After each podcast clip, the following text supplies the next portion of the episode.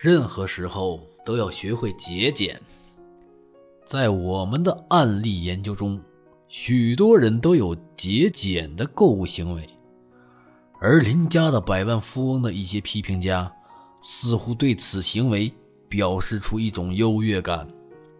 有趣的是，2008年至2012年的经济衰退，使节俭变成了一种趋势。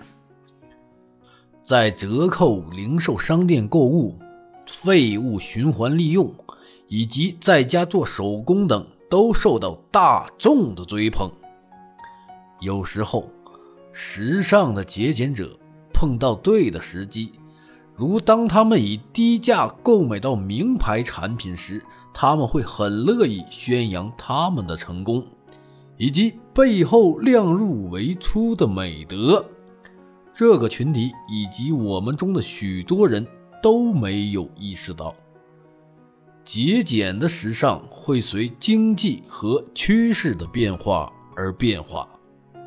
例如，美国人使用优惠券也是周期性的。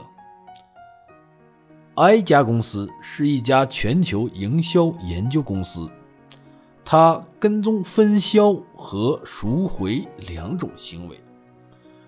他们的结果表明，节俭也会随着时间而变化。例如，2011年赎回了35亿张优惠券，但2015年只赎回了25亿张优惠券。靠优惠券的使用就能成为百万富翁吗？不一定。但如果使用优惠券，是追求财务独立的唯一方法，而优惠券的使用又只是周期性的，那答案就一定是不。那些善于积累财富的人展示了更加一致和有纪律的消费模式，所以我们可以把“如今谁可以做到节俭”这个问题换成。无论经济趋势的走向如何，哪些人在消费方面能时时刻刻做到自我约束？一致性和自制性是最重要的节约型行为，这是一种与消费有关的一贯的行为模式，而不是季节性的。这两点可以帮助你从那些伪节俭邻居中。脱颖而出，他们在做的只是暂时的顺应这种趋势。当我在撰写这篇手稿时，这一观点仍然显得特别重要。如今，我们再次面对一个盛世，充足的就业机会和热火朝天的股票市场，已经使节俭不再受欢迎。想要幸福。就别再装富了。追求财富，究其本质就是一件毫无意义的事。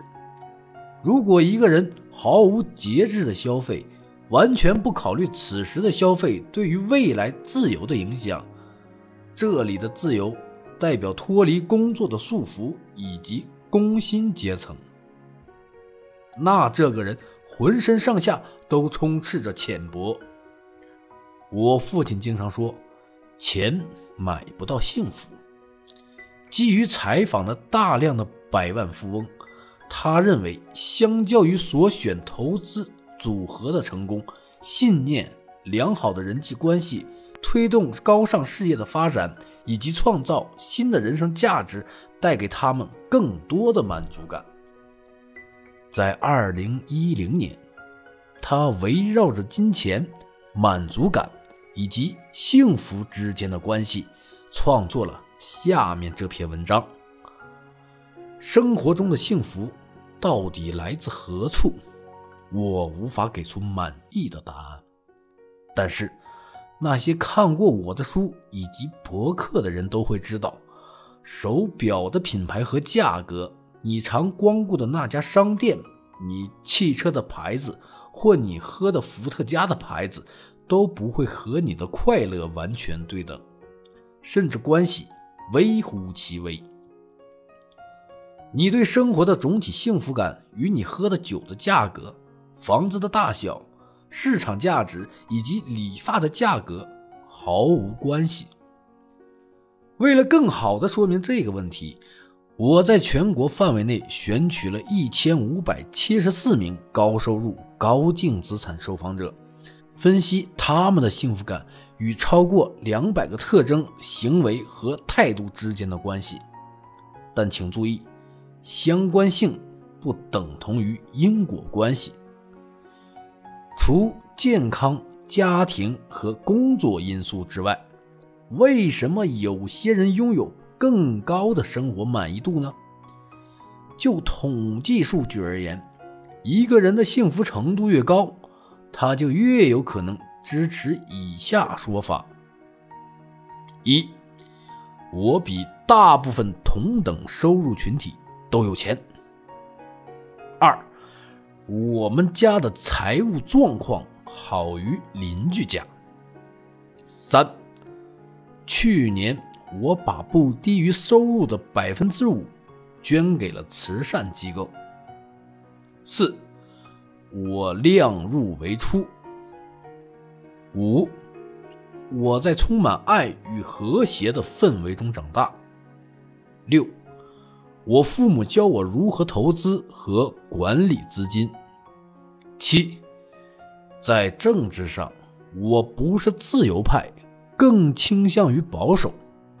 八，净资产中我继承的财产不到百分之一。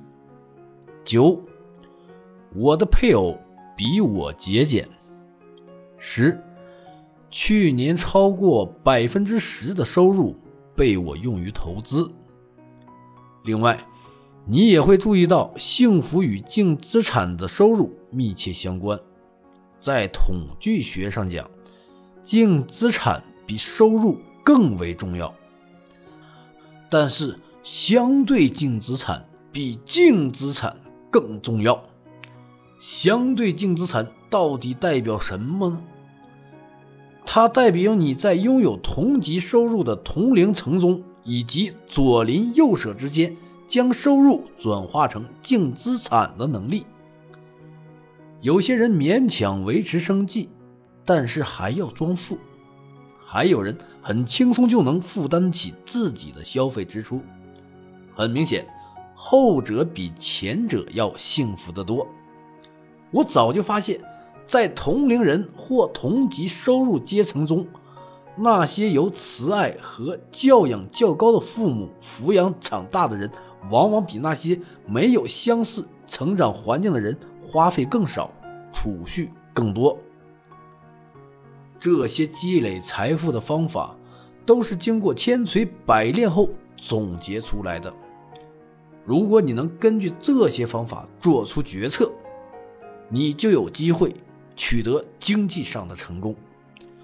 对于那些在成长过程中已经拥有与财务相关的成长经验，进而已经形成一种。行为模式的人来说，他们会比那些丝毫没有财务经验的人更容易长久的保持经济独立。不要去比较我们成长环境的一同，对我们的财务决策负责，也是对我们的净资产负责。在这个国家，我们有自由做出选择，但是我们任何时刻。做的选择都影响深远，它决定了哪些人会参与我们的生活，也决定了我们的发展轨迹。所以，请用心选择。